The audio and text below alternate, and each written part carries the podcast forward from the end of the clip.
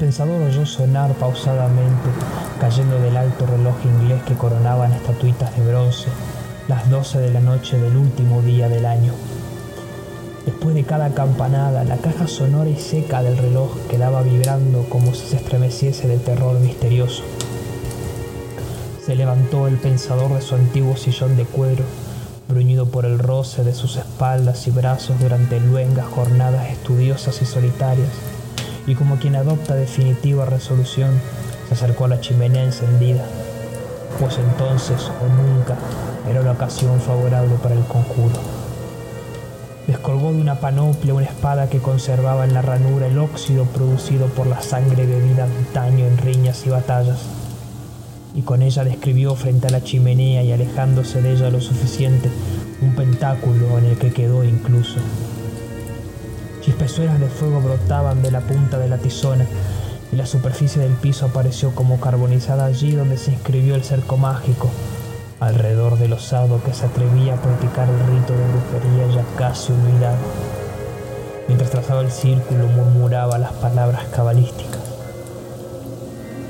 Y luego una figura alta y sombría pareció surgir de la chimenea y fue adelantándose hacia el invocador sin ruido de pasos, con el avance mudo de las sombras. La capa vasta, flotante, color de humo en que se rebosaba la figura, el sombrero oscuro, inmenso, cuya ala descendía hasta el embozo, no permitían ver el rostro del aparecido. Y el pensador no podía acercarse a él. Un encanto le sujetaba dentro del círculo.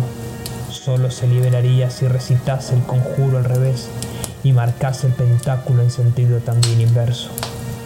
Pero le faltaba valor. Sentía cuajarse sus venas ante el figurón silencioso, que acaso no tenía cuerpo que tal vez era una ilusión perversa de los sentidos, una niebla psíquica. Satanás, Luzbel, Astaroth, Belial Belfegor o Belcebú, articuló ansiosamente intrigado. ¿Cuál de los nobles príncipes del abismo me honra acudiendo a mi invocación? El espectro se desembozó suavemente. No tenía cara en vez de semblante vio el pensador una especie de mancha cambiante, informe. La voz salía del hueco del pecho, como de una devastada caverna. No soy de los duques y archiduques del abismo. Si tuviese sobrenombre, me llamaría el caballero de la nada, porque no existe. Me han inventado pensador adivinó quién era el fantasma sin rostro, invención del hombre. No en balde había gastado el amargo licor de la sabiduría, lentamente y a sorbos profundos, en la quietud de su biblioteca, decantando la ciencia antigua a través del filtro nuevo. El caballero de la nada, el que solo existe en nuestra mente, que cree abarcar su ser y no estrecha, sino el vacío, es el tiempo, el tiempo soberano. Que has venido, te pediré a ti lo que iba a pedir a los príncipes negros Detente tiempo, detente para mí. La sucesión de instantes que eslabona tu cadena rosa y gasta el tejido de nuestra pobre vida. Durante toda ella, oh tiempo informe, he sentido que me roías y me pulverizabas el existir. Fuiste mi carcoma, mi pesadilla. A cada latido del corazón, en vez de decir uno más, siempre dije uno menos. Ahora mismo acabas de robarme un año no lo ha anunciado la lengua de bronce de ese reloj. En suma, ¿quieres librarte de mí? exclamó el espectro. De tu poder infinito. Nada te resiste, eres el vencedor. Develas la fortaleza, arrasas la ciudad, secan los mares.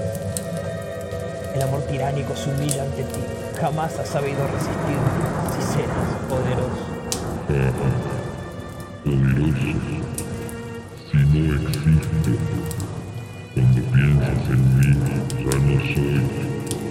Y como ni soy ni he sido, no tengo ni panteón ni sepultura.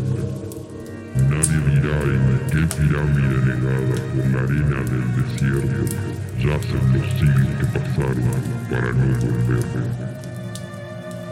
En fin, ¿qué es lo que me pides? Tu conjuro me obliga.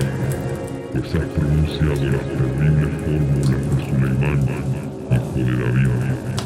No te pido la juventud como Fausto cuando deliraba. Solo te ruego que te detengas para mí, que ya no sientas tu acicate mortal.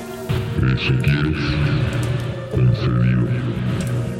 Respondió el fantasma, y con lentitud majestuosa fue disipándose la humareda gris, color de murciélago en que consistía. En su lugar se cuajó y solidificó un bulto colosal de bronce, dorado, una mujer hermosísima y refulgente, tan grande que daba en el techo y llenaba la estancia. La enorme figura estrechó entre sus brazos fríos y brillantes pulimentados el cuerpo tembloroso del pensador. Soy eternidad y conmigo ya no sentirás tiempo. Ya eres mío. Dijo en voz amplia, como el clangor resonante de las trompetas heroicas. Y después del amanecer, cuando el servidor entró a abrir las ventanas del estudio, vio la chimenea apagada y a su amo muerto, tendido sobre el piso, donde un círculo negro señalaba la infernal quemadura. El conjuro. Emilia Pardo Bazán.